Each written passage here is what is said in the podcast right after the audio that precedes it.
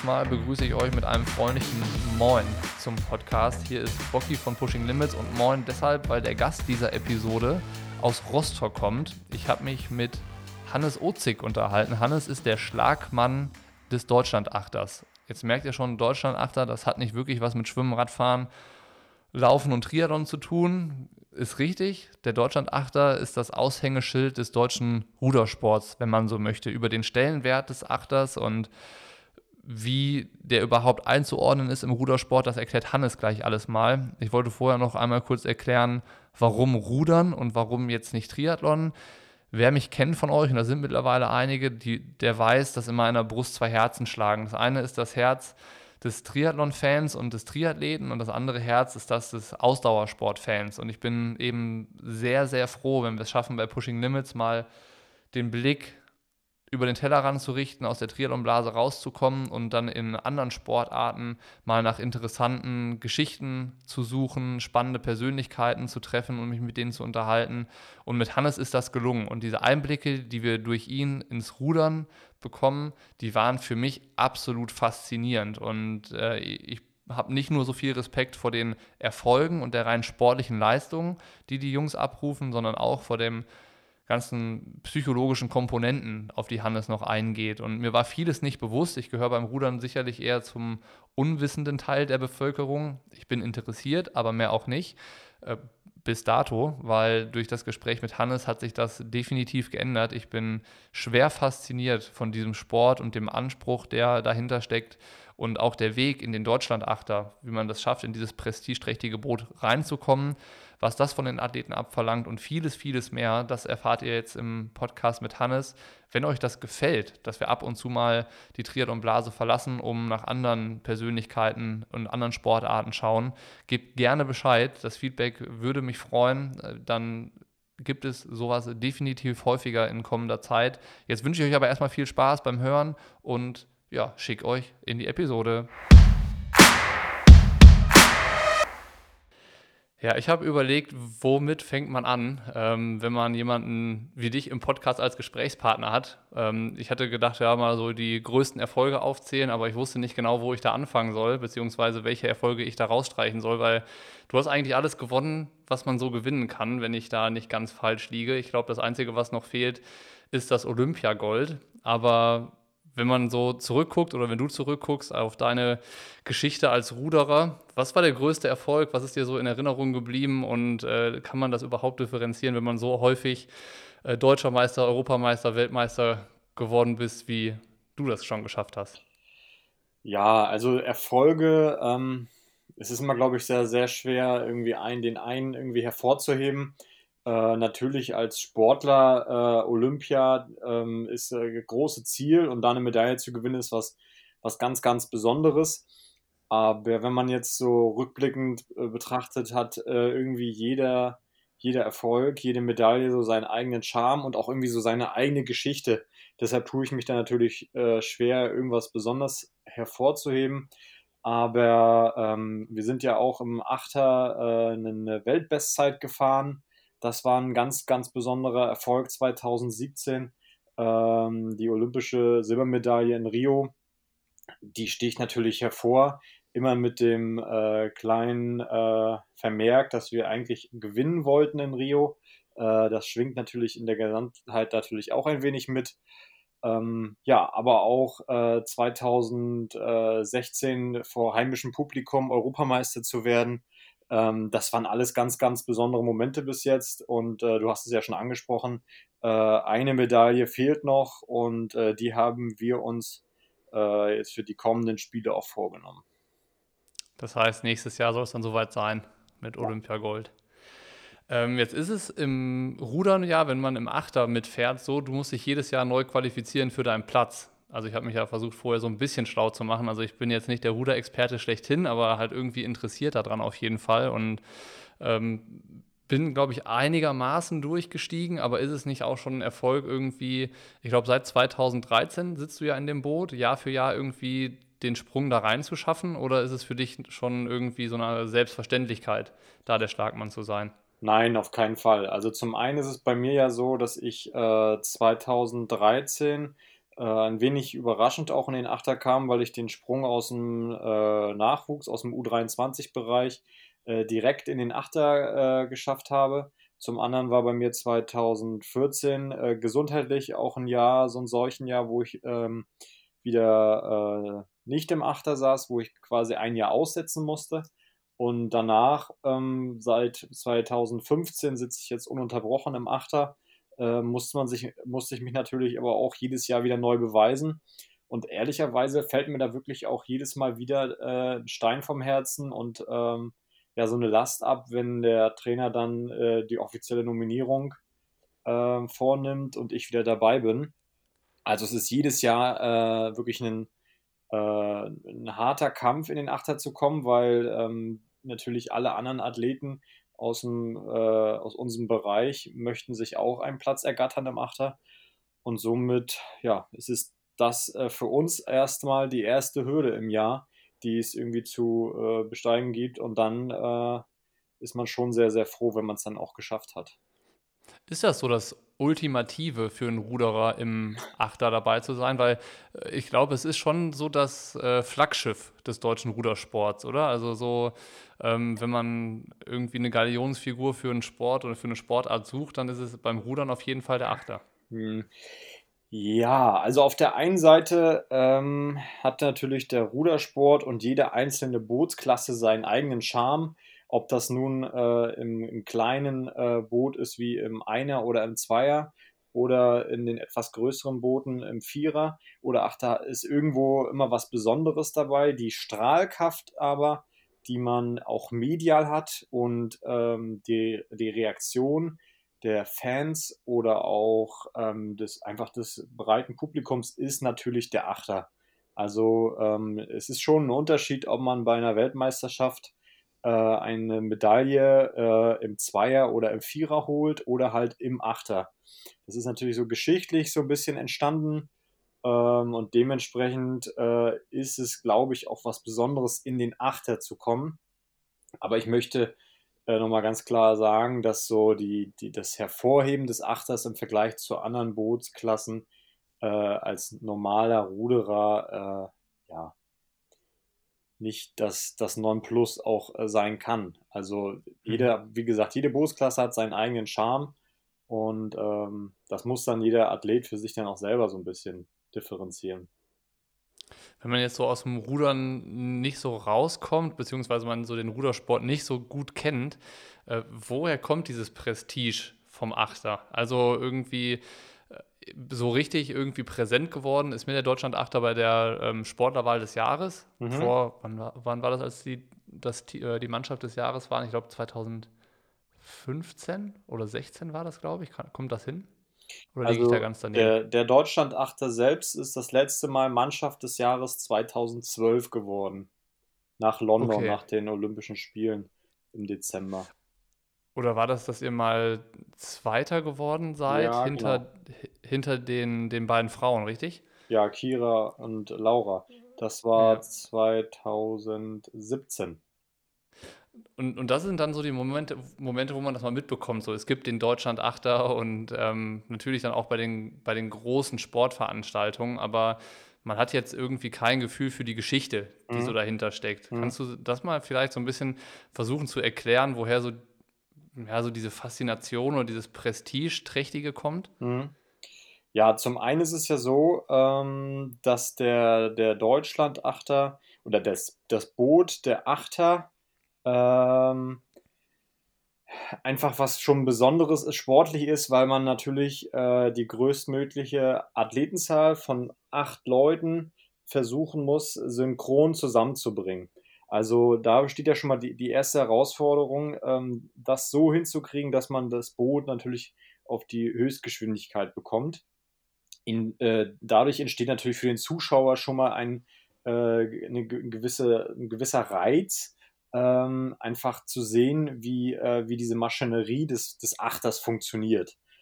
Das, das hat natürlich den Vorteil, dass man da schön, schon imposante Bilder nach außen tragen kann.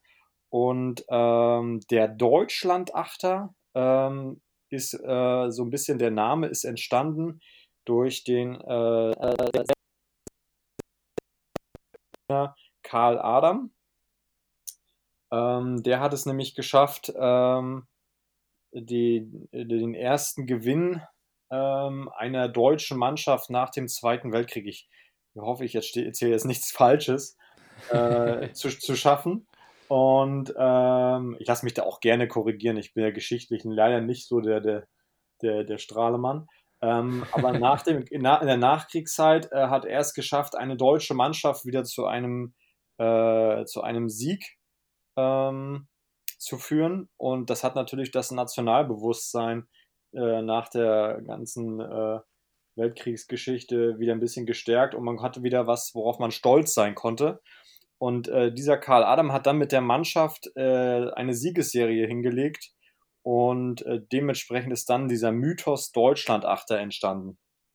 Ja, und äh, seit, äh, seit 2009 hat der Deutschland-Achter mittlerweile ja jedes Jahr mindestens die Silbermedaille bei den äh, internationalen Höhepunkten geholt. Und ähm, daraus ist dann natürlich schon ähm, ja, eine kleine Erfolgsgeschichte entstanden. Ja, ja, definitiv. Ich glaube, jetzt auch die letzten drei Jahre in Folge Weltmeister geworden. Genau. Da gehört schon irgendwie was dazu. Ne? Und ich glaube, das hatte ich bei dir auf der Website auch gelesen, dass, ähm, dass ich glaube, von dem Jahr 2017 auf 2018, das war wie so ein Wagnis, glaube ich, hattest du das bezeichnet, dass der ja. Trainer die gleiche Besetzung berufen hat. Ist das genau. so untypisch, dass äh, eine Mannschaft, die ja eigentlich offensichtlich erfolgreich zusammen funktioniert, äh, dann ja so als Wagnis bezeichnet wird, wenn sie wieder zusammengesetzt wird? Ja, also ähm, was, was bei uns ganz, ähm, ganz stur eigentlich verfolgt wird, ist das reine Leistungsprinzip. Das heißt, jeder muss, jeder muss im äh, darauffolgenden Jahr auch wieder seine, seine Leistungen bringen. Und ähm, die müssen natürlich. Also man kann, wissen, man kann sich nie darauf ausruhen, was man mal geschafft hat. Genau, genau. Also man muss, äh, auch wenn man Weltmeister geworden ist, muss man im darauffolgenden Jahr wieder Bestleistung am besten bringen, um dem Trainer zu signalisieren, äh, dass man wieder der richtige Mann für die neue Saison ist. Und ähm, unser Bundestrainer Uwe Bender hat äh, 2018 dann äh, im Frühjahr äh, entschieden, die gleiche Besetzung wieder zu nominieren, obwohl die Vorleistung oder nach den Vorleistungen eventuell auch ein bis zwei andere Athleten im Achter sitzen hätten können. Und ähm, ja, daraus ist äh, dann entstanden, dass der Achter das erste Mal geschichtlich überhaupt äh, in der gleichen Besetzung an den Start geht und dann äh, bei den Höhepunkten auch wieder äh, die Goldmedaille holt. Und das ist auch international, international schon ähm, ähm, ein bisschen ja, verbreiteter, dass man natürlich eine erfolgreiche Mannschaft wieder äh, nominiert und auch dann ins Rennen schickt. Aber bei uns äh, in Deutschland war das bis zu dem Zeitpunkt noch nicht der Fall gewesen. Ähm, ja. Ja. Wenn ich jetzt als Außenstehender das betrachtet, dann ist das ja, ein, also es ist ein Mannschaftssport. Ihr macht das ja zu acht. Also ihr seid ein Team und eine Mannschaft, die da zusammenarbeitet und zusammen auch funktioniert.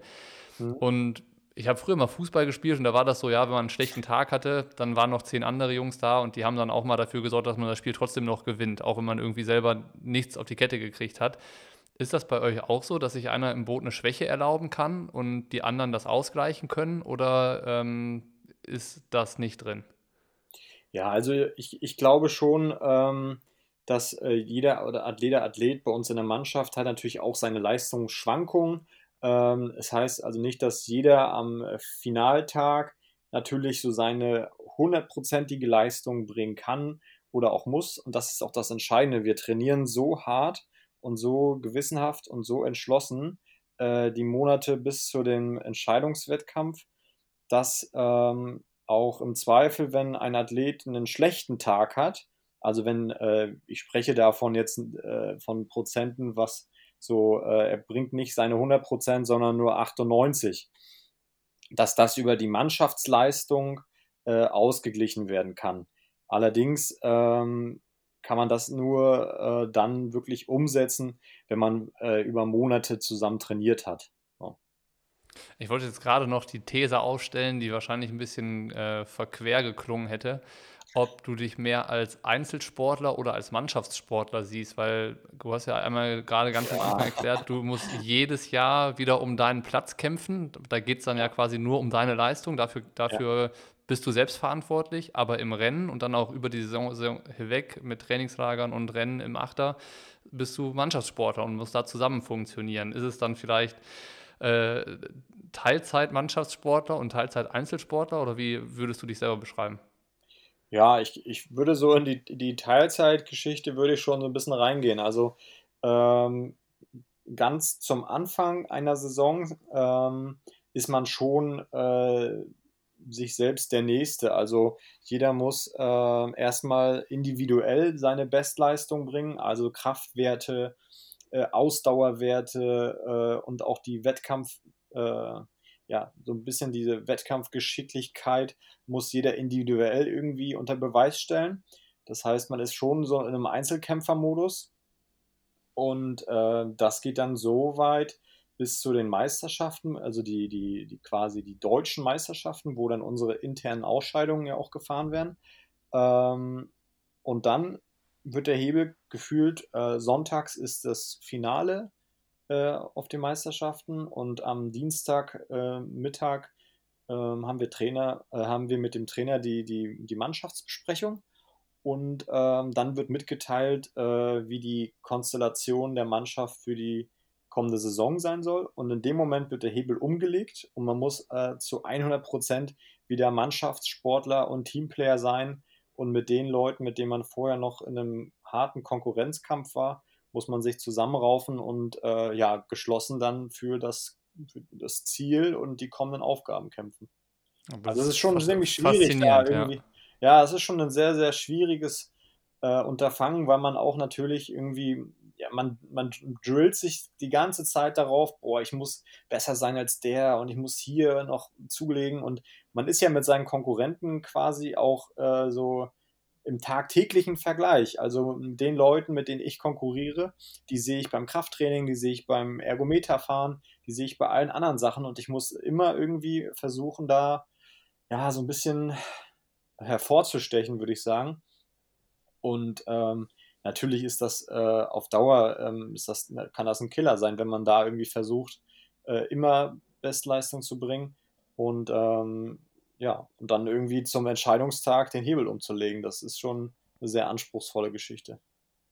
Konntest du damit immer schon umgehen? Ich stelle es mir auch in einer Situation vor, wo man vielleicht mal merkt, ich bin gerade nicht so gut drauf, dass das halt ein immenser Druck ist. Du hast es angesprochen, man sieht sich irgendwie tagtäglich und du hast den Vergleich ständig und ist es nicht so, dass man damit auch klarkommen muss, wenn man mal sieht, boah, ich habe zwar meinen Platz im Boot, aber so ein bisschen schwimmen mir vielleicht die Fälle davon? Oder bist du irgendwie, seitdem du dabei bist, auf so einem Leistungslevel und leistungshoch unterwegs, dass du so nicht sagen kannst, dass du schon mal so einen Druck verspürt hast, dass das eben nicht positiv ist, sich jeden Tag zu sehen und sich jeden Tag vergleichen zu können?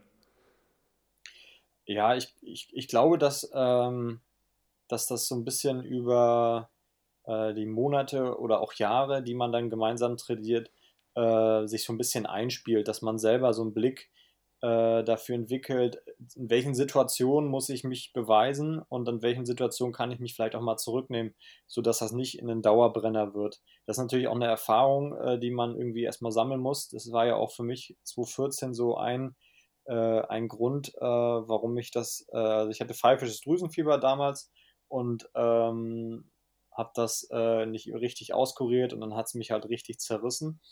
Und ähm, damals war es dann auch so, dass man natürlich diesen tagtäglichen Konkurrenzkampf oder dass ich da einfach ja immer versucht habe, irgendwie Gas zu geben und ähm, war aber vielleicht der falsche Zeitpunkt. Und daraus habe ich aber gelernt, ähm, nur zu den richtigen Momenten auch dann da zu sein. Also es bringt nichts, Trainingsweltmeister zu sein, wenn du dann auf den äh, auf den entscheidenden Regatten oder bei den entscheidenden Überprüfungen äh, dann doch irgendwie den kürzeren ziehst wenn ihr dann an dem Dienstag nach dem Test oder nach, dem Über, nach der Überprüfung zusammensitzt und das äh, Boot bestückt wird sozusagen, gibt es dann auch ne, sowas wie eine Mannschaftsaufstellung oder, also du bist Schlagmann, also das heißt, mhm. äh, du hast ja eine Position im Boot. Vielleicht kannst du noch mal mich auch aufklären, äh, wie die anderen Positionen heißen oder was deine Rolle ist. Also was ist deine Aufgabe und wird dir die speziell zugewiesen? Brauchst du, um Schlagmann zu sein, ganz spezielle Fähigkeiten und ist das auch was, was vielleicht gar nicht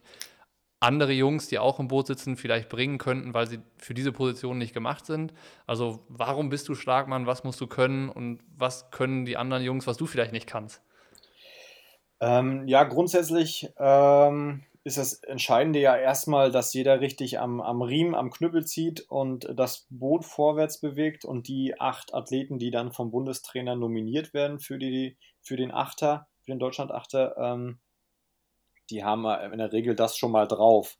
Dann äh, ein, ein entscheidender Aspekt, glaube ich, ist ähm, zu schauen bei jedem Athleten selbst, was sind seine individuellen äh, Stärken. Also bin ich ein äh, großgewachsener 2,5 Meter fünf, äh, Typ, der 100 äh, Kilo oder mehr wiegt und richtig äh, Leistung ans Blatt bringt. Ähm, bin ich vielleicht doch eher der technisch versierte, der ähm, trotz äh, also der, der Ergometerleistung äh, technisch doch so gut ist, dass er in der, in der Zweier, in, der, in, der kleinen Boot, in den kleinen Booten äh, schon überzeugt hat. Ähm, da muss man dann äh, als Bundestrainer individuell schauen, was sind die Stärken und danach wird so ein bisschen versucht, ähm, der Achter dann zusammenzustellen. Beim Schlagmann selber ist es äh, so, der Schlagmann sitzt ja dem, ähm, dem Steuermann gegenüber. Das ist ja der Mann, der, äh, der, also der Steuermann ist der, der natürlich das Boot lenkt und der mhm. Schlagmann, in diesem Falle ja ich, äh, sitzt ihm gegenüber und ist der Erste, ähm, der quasi in Anführungsstrichen den Rhythmus vorgibt. So. Und ähm, man, man versucht so ein bisschen die, die Leistungsstärksten, also die wirklich die physisch meiste Power haben, äh, in der Mitte des Bootes unterzubringen, also von Position 3 ähm, bis 6. Und ähm, ja, um ich tue mich damit ein bisschen schwer, da jetzt so ein bisschen äh, Aufgaben zu verteilen, weil im Grunde natürlich jeder das Gleiche äh, zu tun hat. Ähm, aber dann die technisch doch wieder visierten Leute äh, im Bug und auf Schlag zu setzen. Und meine Stärke ist eigentlich, ich bin nicht, äh, ich bin nicht äh, der, der physisch stärkste und ich bin auch nicht technisch der beste äh, Athlet aus der Mannschaft. Aber ich glaube, dass ich im, im Gesamtpaket ähm, in allen Bereichen sehr, sehr gut aufgestellt bin. Und ähm, was, glaube ich, meine Stärke ist, und deshalb hat 2015 mich unser damaliger Bundestrainer dann auch auf Schlag gesetzt, dass ich eine sehr gute Dynamik entwickeln kann, vor allem in äh, Wettkampfsituationen oder in, in Rennen, äh, wo es wirklich drauf ankommt.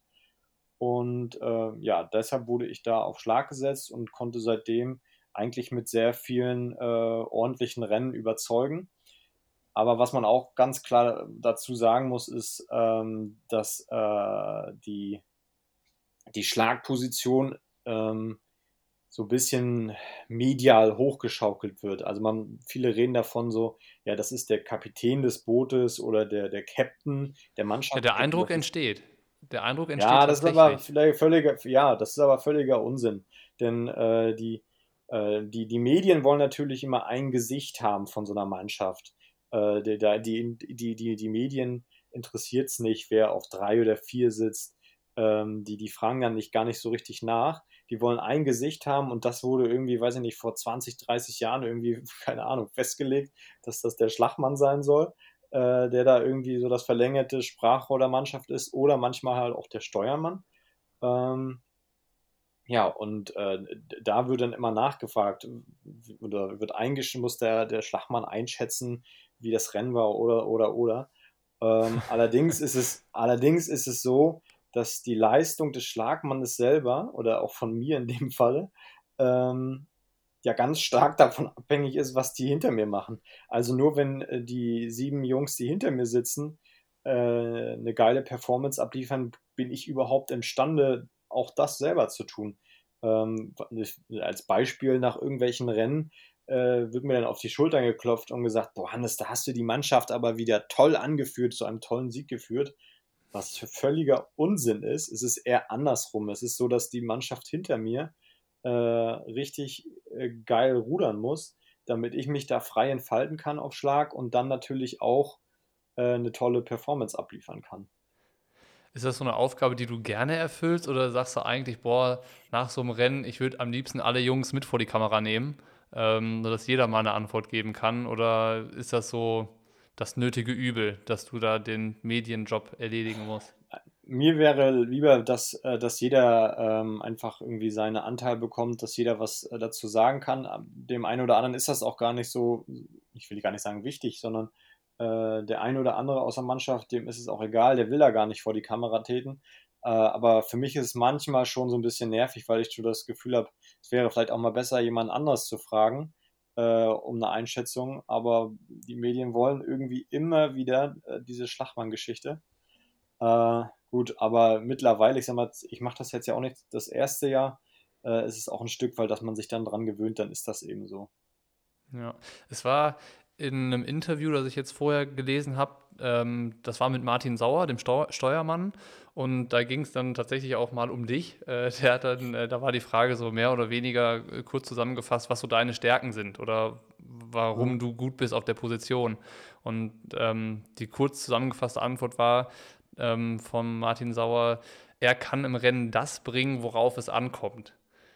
Jetzt mhm. kann ich als Ruderlaie nicht viel damit anfangen, weil ich weiß nicht, worauf kommt es äh, in einem Ruderrennen an. Kannst du das erkennen? Ich meine, ihr habt ein Rennen, äh, klass klassischerweise ist das, dauert das nicht lange. Das sind 2000 Meter und ihr seid unter sechs Minuten damit durch. Ja. Ähm, da ist ja irgendwie, wenn ich das, das so sehe, das ist für mich, also ich komme aus dem so Triathlon, da sind die Rennen alle deutlich länger, da kann man äh, viel mehr gefühlt falsch machen, weil man einfach viel mehr Zeit hat. Das soll jetzt gar nicht despektierlich klingen, aber ähm, ja. für mich äh, ist es halt schwer, sich zu überlegen, ja, was kann in einem Rennen, das nach nicht mal sechs Minuten schon wieder vorbei ist, alles schiefgehen und was ist es, was musst du drauf haben? Im Rennen, dass, dass ihr erfolgreich sein könnt? Oder was müsst ihr als, als Achter, als Team drauf haben, damit ihr erfolgreich sein könnt? Mm, ja, ich, ich hatte es ja anfangs schon mal so ein bisschen erwähnt. Und zwar äh, diese, diese Synchronität, äh, die wir da schaffen äh, und diese Abgestimmtheit innerhalb der Mannschaft, ähm, die ist ja fundamental wichtig, um vorwärts zu kommen. Das Boot wiegt ja äh, knapp eine Tonne und du musst sie ja so schnell wie möglich vom Start zum Ziel bringen. Und das gelingt eigentlich nur, wenn du in der Mannschaft wirklich äh, diese Masse, ich, ich übertreibe jetzt mal, diese Masse, diese eine Tonne wirklich auf acht Athleten perfekt verteilst. So, und das schaffst du nur die, durch die Synchronität der Blätter und äh, durch das äh, Durchbringen eines bestimmten Rhythmuses. Also wenn äh, da irgendwo Balan Disbalancen entstehen innerhalb dieses äh, Ruderschlages, dann wird es schwierig, als Schnellster durchs, äh, durchs Ziel zu kommen, weil bei uns natürlich das internationale Niveau im Achter schon auf einem sehr hohen Level ist. Ähm, das bedeutet, dass ähm, von den, äh, von den, den, Schlägen, der Anzahl der Ruderschläge, die man in so einem Rennen macht, ist man natürlich begrenzt. So. Äh, jetzt kannst du überlegen, wenn er da 40 Schläge die Minute machen ähm, und das äh, fünfeinhalb Minuten lang, dann bist du, was diese Schläge angeht, ja extrem begrenzt. Und mhm. dann ist es umso wichtiger, dass die paar Schläge, die du eigentlich nur hast, wirklich so perfekt ablaufen, wie du es vorher einstudiert hast. So, und ich glaube, dass Martin äh, damit meint, ähm, dass das, was wir vorher lange Wochen, Monate, Schrägstrich auch Jahre geübt haben, dass ich imstande eines im, im Rennen, in einer Rennsituation, wo man zu 100% unter Druck steht und performen muss, dass ich dann einfach da bin und ähm, das abliefern kann, ähm, was wirklich äh, in dem Moment vonnöten ist. So. Um jetzt auf das Triathlon-Geschehen nochmal zurückzukommen, sehe ich das natürlich ein bisschen anders. Ich sage mir so, ähm, innerhalb von sechs Minuten, da musst du nur zwei Schläge falsch machen und dann ist das ganze Rennen gelaufen. Sag mal, wenn du beim, beim Triathlon äh, drei Schläge falsch schwimmst zum Anfang, heißt das noch lange nicht, dass du hinten raus äh, nicht doch vorne sein kannst. Ich wollte gerade sagen, du hast die Perspektive gut umgedreht, weil dann versteht man auch, äh, was in so einem oder wie wichtig das in so einem Rennen ist, dass halt nur so kurz ist, dass auch wirklich ähm, nahezu alles perfekt läuft. Wenn man das jetzt im Hinterkopf hat, also dass ihr wirklich nur relativ kurz unterwegs seid und ähm, ganz wenig Chancen habt, alles richtig zu machen, Ähm, wie muss man sich die, die, Dynamik in dem Rennen dann vorstellen? Also äh, wie ist die Dramaturgie von einem Rennen, das nicht ganz sechs Minuten dauert? Ähm, ja, also die Rennphase, ähm, also der, die Weltbestzeit, die wir ja aufgestellt haben, sind 5 Minuten 18,68. Fünfeinhalb mhm. Minuten sage ich jetzt einfach mal, indem man äh, in einem Pulsbereich von äh, 190 bis 215 Schläge pro Minute ist. Oh, krass, ja. Ähm, das vielleicht so als, als allererstes. Ähm, der, der Richard Schmidt, der sitzt direkt hinter mir auf Platz 7. Der hat ähm, nach 800-1000 Metern ungefähr schon so äh, 16 bis 18 Millimol Laktat im Blut. So, und das Boah. bringt er dann die zweiten 1000 Meter, äh, ja, das schleppt er dann mit sich rum und äh, hat dabei aber eine Leistung von 1200 Newtonmeter, 1300 Newtonmeter pro Schlag äh, am Blut. Wahnsinn. Also, das muss man schaffen. Also diese Komponenten, also der Körper leidet ohne Ende, der Kopf will natürlich eigentlich auch nicht. Dann äh, reißt man natürlich da am Riemen, was das Zeug hält und das muss man noch möglichst synchron schaffen. So, das, das Komplexe an der Geschichte ist, dass es ja nicht nur äh, eine Muskelgruppe betrifft, also ich sag mal jetzt irgendwie die, die, die Arme oder die Beine oder den Rücken oder die Bauchmuskulatur, sondern das muss alles zusammen funktionieren. Ähm, und dann hat man ja, wie gesagt, auch nicht so viel Zeit. Also das Rennen geht jetzt ja keine äh, zwei Stunden, drei Stunden, sondern ist nach äh, den paar Minuten auch zu Ende. Mhm. Und ähm, im Achter kommt noch dazu, dass man natürlich äh, so einen Steuermann mit an Bord hat, der da auch noch seine Kommandos durchgibt.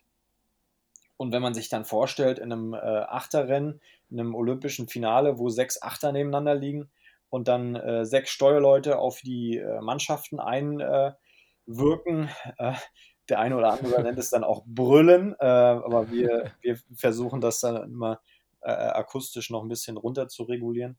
Äh, ja, da ist schon eine sehr hohe Dramatologie, glaube ich, dabei dann. Ich wollte mir das gerade mal versuchen, ich habe versucht, mich da mal in die Lage hineinzuversetzen, wenn da erstens Eindrücke von außen auf dich einprallen. Das heißt, der Steuermann äh, schreit, brüllt dich an. Das musst du ja auch irgendwie verarbeiten und im besten Fall noch umsetzen oder auch akzeptieren. Dann sind die anderen Boote im Rennen. Ich weiß nicht, ob man darauf auch noch ein Auge hat, aber vermutlich ja schon. Und ähm, dann brennt der Körper, die Atmung schreit, die Muskeln kommen nicht klar. Äh, ja. Da muss man ja auch irgendwie Herr über seine Sinne sein. Ja, na klar, klar. Also ähm, im Regelfall ist es so, dass nach 2000 Metern die halbe Mannschaft schon, ähm, ja, ich will nicht sagen, im Ziel sich übergibt, aber also das, das ähm, ich sag mal, der, Reiz äh, zum Würgen ist im Ziel schon ziemlich hoch und ähm, der Erschöpfungsgrad, ähm, also so ein Rennen hat man schon mal locker zwei, drei Tage dann in den Knochen. Also äh, was die Belastung angeht, will ich mich nicht zu weit aus dem Fenster legen, lehnen, aber ähm, ich würde sagen, dass, dass der Rudersport schon zu den anstrengendsten äh, überhaupt zählt. Äh, an der Stelle lese ich mal gerade kurz einen Text vor, den ich vorher rausgesucht hatte. Den wollte ich ohnehin vorlesen und das passt aber gerade jetzt an der Stelle ganz gut. Auch von deiner Website. Ähm, das Ruderjahr sollte mit einem weiteren historischen Eindruck beendet werden. Im wohl dramatischsten Rennen der Geschichte des Nord-Ostsee-Cups überschlugen sich auf der zweiten Streckenhälfte die Ereignisse. Bei der 19. Auflage des 12,7 Kilometer Marathonrennens erlitten gleich zwei Sportler aus verschiedenen Booten einen Schwächeanfall. Erschöpfungsbedingt fiel Christopher Reinhardt die letzten Kilometer im Boot ebenso aus wie ein niederländischer Ruder auf dem letzten Kilometer vor dem Ziel. Der Deutschlandachter musste einige hundert Meter vor dem Ziel die Niederländer passieren lassen, da kurzzeitig alle Riemen bei den Deutschen stillstanden und Christopher sich wieder sammeln musste. Das Rennen war noch nicht aufgegeben und es passierte das Unfassbare. Auch die Niederländer hatten einen Ausfall und kamen völlig aus dem Tritt. Unter den fassungslosen Blicken der Zuschauer gewann der Deutschlandachter mit einer Bootslänge Vorsprung den Nordostsee-Kanal Cup. Das klingt tatsächlich äußerst dramatisch, wenn man äh, einen Sportler im Rennen äh, der einem ähm, erschöpfungsbedingt einem Schwächeanfall unterliegt, der dann ja auch in, im Boot hängt. Also es gibt da ja auch Fernsehaufnahmen, die das äh, die zeigen, wenn. Ich habe es schon äh, gesehen, ähm, wie, wie das aussieht, wenn ein Ruderer kollabiert quasi beim Rennen und dann da so rumhängt und ja. äh, die anderen dann einfach weitermachen. Das ist äh, ja ist irgendwie nicht schön anzugucken, aber gleichzeitig löst das auch das Faszination aus. Also ähm, vielleicht kannst du da noch mal ja. ein bisschen äh, ausholen und was zu erzählen. Das ist, ich meine, wahrscheinlich ist es nicht alltäglich. Ich meine, auch ein Rennen über über zwölf Kilometer ist nicht äh, an der Tagesordnung bei euch, aber das sieht halt schon immer wild, oder das heißt immer, aber es sieht wild aus, wenn man das so sieht. Ja, ja. Also es ist, ähm, das, ich sag mal, der Kanal Cup im vergangenen Jahr, das ist ein Thema, was so ein bisschen auch für sich selbst steht. Ähm, denn äh, da kamen irgendwie äh, alle Sachen, alle Dinge zusammen, äh, die, die sonst irgendwie ähm, ja, in, in Einzelphasen ablaufen. Also ähm, der, der Kanal Cup ist ja 12,7 Kilometer lang und unsere olympische Distanz sind ja 2000 Meter. Da, da ist schon mal die erste Herausforderung, irgendwie über die sechsfache Distanz äh, die gleiche Leistung zu bringen wie vorher auf der olympischen Strecke. Und ähm, wir hatten ähm, ja schon die Einstellung, das Rennen von vorne zu entscheiden. Also in, in, man kann sich vorstellen, äh, beim Rudern, wenn man äh, äh, das Boot ähm, in erster Position hat, blickt man ja auf die Boote, die hinter einem sind und dann kann man das Rennen schon sehr, sehr gut kontrollieren. Und äh, es war so, dass wir ähm, bei dem Schleswig-Holstein-Netzkampf schon ähm, in Führung waren und der Christopher Reinhardt dann äh, ja einfach kollabiert ist. Und wir haben das aber ehrlicherweise, oder ich, wir haben, ich habe das auch gar nicht so richtig wahrgenommen. Also ich habe schon mitbekommen, dass, äh, dass irgendwie die Leistung nachließ und das Boot zur Seite hing. Und, ähm, ist ja. ja. auch in deinem Rücken passiert, du konntest das ja auch genau, nicht sehen. Genau, genau, genau, genau. Und Chris ähm, brach dann irgendwie zusammen und klappte nach vorne. Und ähm, ja, die beiden Athleten, die hinter ihm sitzen, ähm, die haben das irgendwie ja natürlich ganz anders wahrgenommen. Und Lauritz Vollert, der sitzt direkt hinter, hinter Chris, äh, der hat dann versucht, irgendwie so Chris äh, wieder aufzurichten. Und ähm, das gelang ihm halt auch. Also Chris äh, hatte sich dann irgendwie wieder gefangen, war natürlich irgendwie nicht mehr so ganz bei Bewusstsein und fing dann tatsächlich an, auch diese Ruderbewegung wieder weiterzumachen. Ja. Und jetzt kommt das, das, das Krasse an der Geschichte.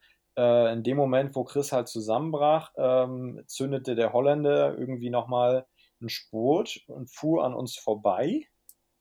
Allerdings auch nur irgendwie so bis auf Höhe äh, von unserem Bugball. Also der Steuermann vom, vom holländischen Achter, oder ich glaube, es ist sogar eine Steuerfrau, ähm, saß dann äh, auf Höhe Bugball und ähm, dann passierte das wirklich, was, was völlig utopisch gewesen ist eigentlich, dass der Holländer auch so über seine Verhältnisse gelebt hatte zu dem Zeitpunkt, dass er auch äh, kollabierte. Und dann äh, sind wir quasi mit zwei angesägten Athleten, also sowohl die Holländer als auch wir, dann äh, über die Ziellinie gefahren. Äh, unser, ich nenne das jetzt mal in Anführungsstrichen, Vorteil war, dass Christopher Reinhardt auf ähm, Position 3 saß und dadurch, dass er auf Position 3 saß, ähm, konnte man, konnten die beiden Athleten, die hinter ihm sitzen, noch mitrudern. Das war beim Holländer nicht der Fall, weil das war eine Position weiter vorne, ich glaube die 2 war es. Und damit war der Bug aus, äh, komplett ausgesetzt. Und äh, somit konnten wir deutlich schneller rudern, weil wir halt einen, äh, quasi einen Mann mehr noch hatten als die. Ja, und ja. dann war das so ein bisschen wie Not gegen Elend dann über die Und die dramatischen Bilder, die waren uns ja gar nicht so bewusst äh, im Boot und mir auch nicht. Ähm, und äh, erst im Nachhinein, als wir uns das Rennen nochmal anschauten und so darüber gesprochen haben, wurde so der Ernst der Lage eigentlich bewusst. Ähm, ich vergleiche das immer ganz gerne äh, mit einem Marathonläufer. Wenn ein Marathonläufer irgendwie bei Kilometer 36 äh, zusammenbricht, dann ist das Rennen vorbei. Dann ähm, dann bleibt er liegen auf dem Asphalt und irgendwer wird ihm schon wieder aufhelfen und dann geht es nach Hause. Wenn du um 8 allerdings zusammenbrichst, heißt das nicht automatisch, dass ähm, dann alle aufhören. So, das war in dem Moment halt uns auch nicht so richtig bewusst. Und ähm, das wird allerdings auch weitere Konsequenzen haben, dieses Rennen, dass man das in der Form so, äh, wie es jetzt im letzten Jahr ablief, äh, nicht nochmal macht, ist ja klar. Ja. Hat der Chris dann mal irgendwas zu euch gesagt und meinte, ja, Männern, das war schon richtig, dass ihr irgendwie durchgezogen habt? Oder meinte der so, boah, ja, nächstes Mal könnt ihr ruhig ein bisschen Ab äh, Rücksicht auf mich nehmen, wenn ich hier äh, schief ja. im Boot hänge? Oder, ja. oder spricht man da nachher nicht mehr drüber und sagt, Schwamm drüber, kann jedem passieren? Wir haben natürlich drüber geredet. Ähm, vielleicht auch noch ein bisschen zu wenig, aber ich habe mit Chris auch viel darüber gesprochen. Ähm, und es war schon so, dass er ungefähr 30 Minuten äh, einen Filmriss hat. Ne? Also der kann sich da an nichts mehr erinnern. Und ähm, da denke ich schon, dass man äh, da gesundheitlich hätte Rücksicht nehmen müssen. Aber ich denke auch, die Athleten und ich, wir sind alle zu sehr im Tunnel und zu sehr fokussiert, dass uns diese Entscheidung, ob wir das Rennen in dem Moment abbrechen oder nicht, ähm, die kann nicht bei uns liegen. Da muss jemand von außen, ich nenne es mal wie beim, beim Boxen, halt ein Ringrichter, also irgendwo ein, ein, ähm, ein Arzt mit dabei sein, der im Motorboot hinterherfährt und dann entscheidet, ob das Rennen abgebrochen wird oder nicht in dem Moment. Man muss ja auch dazu sagen, der war ja nicht ohnmächtig. Also der hing da wirklich auf halb, halb acht im Boot und äh, der, der hinter ihm saß, hat auch das Ruder so gegriffen und dann erstmal aus dem Wasser rausgehalten. Das, ja. Es sah halt wirklich äh, einfach ähm, so aus, als hätte ja, er war, gar keine Körper, schon, Körperspannung mehr. Ne? Groß, ne? Also der war schon komplett raus. Aber, aber er hat sich die ganze Zeit immer noch so, so bewegt, ja, genau, oder? Also genau, er, er ging dann mit dem Oberkörper immer mal wieder hoch und ist dann wieder so eingesackt. Genau. Er hat instinktiv noch äh, weitergemacht, aber er kann sich da nicht mehr dran erinnern im Nachhinein. Wahnsinn, ey, dass man sich so aus dem Leben ballern kann. Das ist halt auch schon, äh, wenn man weiß, wie Sportler sich anstrengen können und verausgaben können, schon auch schwer beeindruckend. Also unabhängig davon, ob das gesundheitlich äh, gut ist oder schlecht. Ich meine, natürlich ist das nicht gut, aber dass das ein, dazu ein Sportler in der Lage ist, sich so wegzuballern, das finde ich ja, trotzdem auch ja. beeindruckend. Ja, das Leben am Limit, ne? Also du, wenn du dann ich habe nach dem Rennen, äh, ich bin mit Pulsuhr gefahren, äh, habe ich geschaut und hatte von, ähm, ich weiß gar nicht mehr, was für eine Fahrzeit wir am Ende genau hatten, von 38 Minuten hatte ich, glaube ich, 36 Minuten lang einen Puls über 190. Boah, Wahnsinn. So, wie trainiert man, wie, wie, trainiert ihr oder wie trainiert man äh, so eine Leistungsfähigkeit, aber auch so eine Leidensfähigkeit? Ja, gut, ich glaube, ähm, also wir trainieren ja äh, zwei bis dreimal am Tag und machen ja schon sehr, sehr viel in dem Grundlagen-Ausdauerbereich ähm, und trainieren da, also ich trainiere im Pulsbereich so zwischen 150 und 170 Schlägen die Minute. Ähm, also diese Belastungsbereitschaft, die, die üben wir ja schon tagtäglich irgendwie. Und dann kommt natürlich diese mentale Härte. Ähm, und was, glaube ich, auch entscheidend ist, dass man sich in so einem Rennen ja so fokussiert in den Tunnel rudert, dass einem das dann gar nicht mehr so bewusst ist. Wenn du in so ein Rennen gehst, dann weißt du ja vorher, wie abartig das wird. Also du weißt ja, worauf du dich da einlässt, ja. wenn du da im Boot sitzt und weißt, okay, jetzt in zehn Sekunden geht's ab. Ähm, ja. Ist man oder seid ihr, bist du da so heiß und geil drauf auf diesen Moment, dass äh, man alles andere und diese Schmerzen und so auch vergisst und ausblendet und dass man sich da vielleicht auch so drauf freut, yes, jetzt brennen die Muskeln wieder oder wie äh, hat man da, ich meine, Angst ist immer ein schlechter Begleiter in so einer Wettkampfsituation. Ähm, wie ist, was geht im Kopf ab, kurz vorm Rennen? Ja, ganz, ganz viel oder auch ganz, ganz wenig. Das kommt immer drauf an. Also es gibt Tage, an denen hatte ich im Rennen äh, oder vor einem Rennen äh, den Moment, wo, wo ich nur noch daran gedacht habe, äh, ich will jetzt, dass dieses Startsignal kommt und ich will, dass es losgeht, weil ich einfach zeigen möchte, was ich drauf habe und ähm, habe mich selbst so heiß gemacht, dass ich ähm, gerne äh, einfach äh, mich belasten möchte und auch diese, diese Belastung äh, spüren möchte. Und es gibt natürlich auch Tage, an denen äh, man so an den Start liegt und sagt so, boah, jetzt das gleiche wieder, sich irgendwie mit 20 Millimol irgendwie aus dem Leben schießen. Äh, das kommt immer ganz drauf an, auf ganz viele Faktoren. Ähm, aber am Ende ist es immer so, dass, ähm, ja, dass man schon irgendwie einfach äh, im Rennen äh, zeigen möchte, dass man äh, zu den Besten gehört und dass diese ganze harte Arbeit, die da auch hintersteckt, das sehen ja die wenigsten, wie viel Training einfach auch dahinter steckt und wie viel Verzicht man äh, irgendwie tagtäglich erleiden muss, damit man einfach diese Leistung erbringen kann. Wenn du jetzt dreimal am Tag trainierst, oder du meinst, ihr trainiert so zwei, dreimal am Tag, Ja. wie sieht so eine Woche aus oder wie viel ist das in Stunden? Also ist es so, dass du dann äh, komplett ausgelastet bist? Ich meine, bei drei Einheiten, dann kommt Vorbereitung, Nachbereitung dazu, du musst dich ausruhen, du musst essen und trinken davor und danach. Da ist der Tag ja auch relativ schnell rum. Ja, also so eine Woche ähm, umfasst zwischen 20 und 30 Stunden Training. Kommt natürlich ein bisschen auf die Trainingsphase auch an, in welchem Saisonbereich man gerade ist. Ähm, aber wenn wir in der totalen Grundlagenausdauer äh, sind, also im Frühjahr, also, so, also wirklich zum Anfang des Jahres, Januar, Februar, dann äh, um die 25 Stunden Training, ähm, zweimal am Tag so Rudern. Da ist man bei äh, zwischen 30 und 40 Kilometern Tag täglich, die dann gerudert werden. 7.30 Uhr ist im Schnitt eigentlich so die erste Einheit. Ähm, fahren wir dann halt wirklich so eine Einheit, äh, 20 Kilometer oder ein bisschen mehr, die, die umfasst so 90 bis 100 Minuten ungefähr. Und ähm, ja, davor wird meistens eine Kleinigkeit gegessen. Äh, ich trinke ganz gerne morgens dann davor noch einen Kaffee. Und die erste richtige Mahlzeit ist dann danach. Ähm, wenn wir im Trainingslager sind, äh, haben wir so gegen 10.30 Uhr, 11 Uhr dann die zweite Einheit. Das ist meistens so eine äh, Kompensationseinheit. Also entweder geht man nochmal eine kurze Runde rudern, so äh, 12 Kilometer bis 15 Kilometer, also ist nochmal so eine Stunde bis 75 Minuten auf dem Wasser. Oder es ist eine Krafteinheit, wo man ähm, Gymnastik, Kräftigung, Stabi äh, hat. Ähm, dann ist so gegen 12.30 Uhr, 13 Uhr Mittagspause.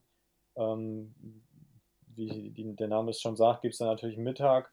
Und ähm, meistens ist dann nachmittags, je nachdem, was für eine Jahreszeit man gerade ist ähm, und äh, wie äh, früh dann ähm, auch die Dunkelheit einsetzt, äh, geht es gegen 15 Uhr oder 16 Uhr wieder aufs Wasser ähm, oder dann äh, an manchen Tagen auch äh, aufs Rennrad, um einfach da an der Grundlage nochmal weiter zu arbeiten. Und so ist man dann irgendwie bei ja, zwischen fünf und sechs Trainingsstunden am Tag und äh, sonst ist man halt viel am Essen, um die, die Kalorien wieder, den Bedarf wieder aufzufüllen. Und äh, abends ist meistens noch, besteht noch die Möglichkeit, ähm, zur Physiotherapie zu gehen. Also wir haben in den Trainingslagern haben wir mindestens einen Physiotherapeuten dabei, sodass man dann äh, ja, ab 19 Uhr ungefähr äh, sich dann auch behandeln lassen kann, um seine Wunden ein bisschen zu, zu, regeln. Ähm, ja, und das ist so, so im Grunde so ein Trainingslagertag. Ähm, da gibt es natürlich auch Schwankungen. Äh, wenn wir dann in Dortmund sind am Bundesstützpunkt und da trainieren, wird natürlich nochmal ein bisschen angepasst trainiert weil viele aus der Mannschaft, die ähm, studieren ja nebenher auch noch. Äh, so muss das Trainingsprogramm dann natürlich ein bisschen angepasst sein auf das Studium. Ähm, dann kann es schon mal sein, dass wir früher trainieren oder auch später trainieren. Das liegt dann ein bisschen immer an der, an der Situation. Ich habe gerade, als du das gesagt hast, man kann seine Wunden heilen lassen, an, vor allen Dingen an eure Hände gedacht. Weil äh, das ist ja irgendwie euer Hauptarbeitsgerät, oder? Zumindest das, was, äh, womit ihr am Riemen zieht, so, so heißt ja. es ja. ja. Ähm, betreibt ihr Handpflege so richtig oder wie, wie, muss man sich das vorstellen? Ist das mittlerweile irgendwie so äh, voll mit Hornhaut und äh, alles irgendwie so, dass ihr da gar nichts mehr machen müsst? Ja, zu den Händen. Ähm, es ist schon so, äh, dass, dass wenn man da tagtäglich ähm, mitarbeitet, dass einfach die Hände gefühlt das halbe Jahr wund sind. Also von, von Blasen hin bis Hornhaut ist alles dabei. Und ähm, die, die Schmerzen sind anfangs, vor allem im Herbst, wenn man so irgendwie äh, quasi zwei Wochen im, äh, nach den Weltmeisterschaften im Sommerurlaub war und die, die Hände natürlich dann total weich gespült sind vom Sand und vom, äh, vom Strand irgendwie. Und man dann wieder anfängt, dann hat man erstmal die ersten drei, vier Wochen richtig Probleme an den Händen. Aber ähm, im Verlaufe der Saison ist es dann schon so, dass man sich daran gewöhnt äh, und die Hände sich dann auch wirklich ein bisschen verbessern. Ja, lass uns jetzt einen ganz komischen Bogen spannen von kaputten Händen irgendwie, ja. also das kennen Triathleten und Radfahrer vom Radfahren und gerade wenn man im Trainingslager ja. unterwegs ist oder äh, das Wetter wieder besser wird, die Tage länger und man sitzt länger auf dem Sattel, dann äh, ist das bei Triathleten häufig der Hintern, äh, wo, wo, man Schwierigkeiten hat. Ja. Und jetzt um den Bogen zu spannen, äh, du hast auch selber Triathlon-Erfahrung gesammelt, ne? Also bevor du mit dem Rudern angefangen hast, genau. hast du viel ausprobiert, aber da hat auch Triathlon dazu gehört. Mm, ja, also meine, meine Eltern, ähm, die sind selber in einem Triathlonverein in Schwerin und ähm, haben auch ähm, quasi ähm, mich da so ein bisschen mit, mit reingebracht und ich habe äh, den Anfängen, ähm, als meine Eltern angefangen haben, in Schwerin Triathlon zu betreiben, bin ich da auch mal ein bisschen ähm, ja, so mitgegangen und habe äh, das Training mit begleitet und habe auch den einen oder anderen Jedermann-Triathlon schon mitgemacht ähm, und äh, fand das immer eigentlich äh, ja als eine der, der Sportarten, die mich schon äh, sehr beeindruckt hat. Allerdings war es auch so, ähm, als ich so 12, 13, 14 Jahre alt war, äh, Schwimmen ging ganz gut. Also ich komme, äh, meine Eltern waren beides ehemalige Leistungssportler im Schwimmen und deshalb war ich da, was das Schwimmen angeht, immer ganz gut dabei. Radfahren, irgendwie ausdauertechnisch war ich auch echt gut drauf, äh, ging auch immer gut, aber das Laufen hat mich immer gekillt, weil ich irgendwie mit meinen, äh, ja damals irgendwie 85 Kilo, mittlerweile über 90 äh, beim Laufen doch echt arge Probleme hatte. Ähm, und damals war es dann so, dass in diesem Triathlonverein in Schwerin mich ein ehemaliger Ruderer angesprochen hat, dass ich von meiner Statur doch mal äh, beim Rudern vorbeischauen soll. Und so bin ich dann auch vom Triathlon äh, ja, zum Rudern gekommen. Verfolge allerdings auch ähm, jetzt noch äh, das Ziel, ähm, mindestens die olympische Distanz mal äh, nach meiner aktiven Ruderkarriere äh, zu bestreiten, wenn nicht sogar mal äh, auf die Langdistanz zu gehen. Also also die, die Faszination des Ironmans, die, die beeinflusst mich doch schon so ein bisschen. Ja, es ist halt auch irgendwie so eine abgefahrene Sportart, zu der man eigentlich äh, kein richtiges Verhältnis aufbauen kann, wenn man es nicht selber irgendwie gemacht hat. Also man äh, findet das beeindruckend und so, was in diesem Sport passiert und wie der sich zusammensetzt und auch sieht da ja eigentlich nur Bilder. Aber um das ja. so zu verstehen, muss man das halt machen. Aber äh, sehr ähnlich ist es ja jetzt auch aus meiner Perspektive mit dem Rudern. Also ich kann mir das anhören, was du erzählst und habe jetzt natürlich auch äh, einmal den Rundumschlag von dir bekommen und so ein bisschen äh, weiß ich jetzt auf jeden Fall mehr über den Rudersport als vorher.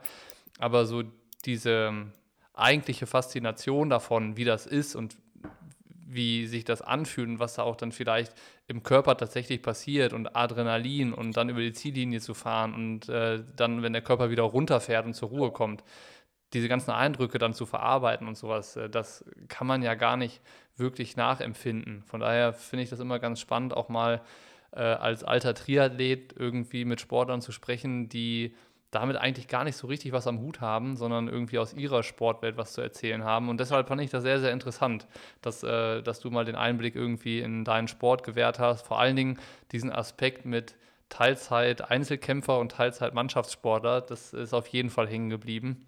Und ähm, an der Stelle vielen, vielen Dank für deine Zeit. Und ähm, ich bin gespannt, ob es dann nächstes Jahr mit der erhofften Goldmedaille bei euch funktioniert. Ja, ja vielen Dank. Also ich äh, bin auch äh, ich bin guter Dinge, dass wir auch im nächsten Jahr das ähm, hinbiegen können mit der Medaille. Ähm, ist natürlich nochmal eine noch besonderere Situation, als sie schon eh war, weil auch kein Trainer bei uns natürlich irgendwie auch so eine, eine Ahnung hat oder aus irgendeinem Erfahrungsschatz äh, zurückgreifen kann, wie man sich jetzt richtig verhält. Also die Herausforderung wird eher noch größer. Ähm, wir waren ja jetzt schon auf einem sehr guten Weg, dass wir das im nächsten Jahr auch ähm, hinbekommen. Also habt ihr jetzt erstmal System runtergefahren und legt dann einen Neustart hin oder wie muss man sich das vorstellen? Ja, das ist genau, das ist ja das schon irgendwie das ähm, schon ein Schlüsselmoment jetzt. Wie geht man jetzt mit der Situation um? Wie, wie ist die Trainingssteuerung? Ähm, schon so ein bisschen, äh, da scheiden sich auch die Geister. Die einen sagen natürlich, jetzt muss man absolut runterfahren und sich im Herbst wieder neu hochfahren. Dann gibt es welche, die sagen, naja, jetzt muss man eigentlich noch bei der Stange bleiben und irgendwie Grundlagen Ausdauer weiter trainieren. Und dann geht man im Herbst in der Pause und startet dann ähm, quasi äh, im Spätherbst wieder so, wie man eine normale Olympia-Vorbereitung macht. Also das wird auf jeden Fall jetzt nochmal eine interessante Phase werden, damit man dann im Herbst auch wieder Körner hat, äh, um diese intensive Olympia-Vorbereitung dann anzugehen. Wenn jetzt einer von den Hörern das spannend findet, was du jetzt auch zum Abschluss nochmal gesagt hatte und hast und das auch gerne verfolgen würde, wie ihr mit der Situation umgeht oder was du auch jetzt draus machst und äh, was dann vor allen Dingen äh, wird, wenn äh, Olympia näher rückt nächstes Jahr, äh, wo kann man das verfolgen? Also was würdest du empfehlen? Soll man irgendwie bei Instagram äh, dir folgen und kriegt da am meisten mit oder gibt es ja. irgendwie andere Möglichkeiten, um da dran zu bleiben? Also das ist natürlich äh, in den, in, gerade jetzt in der, auch in der Corona-Zeit, glaube ich, der beste, das beste Medium über Instagram. Ich bin auch trotzdem äh, viel oder ich versuche viel bei Facebook äh, unterwegs zu sein. Ähm, aber ich glaube, dass äh, doch ähm, der, der Instagram-Account von mir ähm, das beste Medium ist, um da einfach am Ball zu bleiben. Ich versuche das auch meinen Followern jetzt so ein bisschen äh, immer äh, authentisch äh, nahezulegen, wie die Situation ist und ähm, auch versuche halt auch so viel wie möglich so Einblicke in mein Training zu geben, ähm, dass man da wirklich äh, sich so ein bisschen äh, ja einfach einen, ja, einen Blick von bringen kann, dass man einfach so ein bisschen reinschauen kann in die Sportart und äh, auch ähm, ja, ein Gefühl dafür kriegt. Also das ist so mein Medium, über das ich das da vergehe. Ich werde auf jeden Fall die Facebook-Seite und deinen Instagram-Account mal bei dem, unter dem Beitrag zu dem Podcast verlinken. Das heißt, wenn jemand da dir folgen möchte, kann er das darüber dann sehr gerne tun. Und äh, ich würde sagen, wir machen hier Schluss für heute. Und ich sage nochmal Dankeschön für deine Zeit. Und äh, ich werde es auf jeden Fall sehr gespannt verfolgen und mal gucken, ob ich dann äh, jemanden aus dem Deutschland-Achter kenne, äh, der dann hoffentlich auch Gold gewinnt nächstes Jahr. das wäre cool, danke.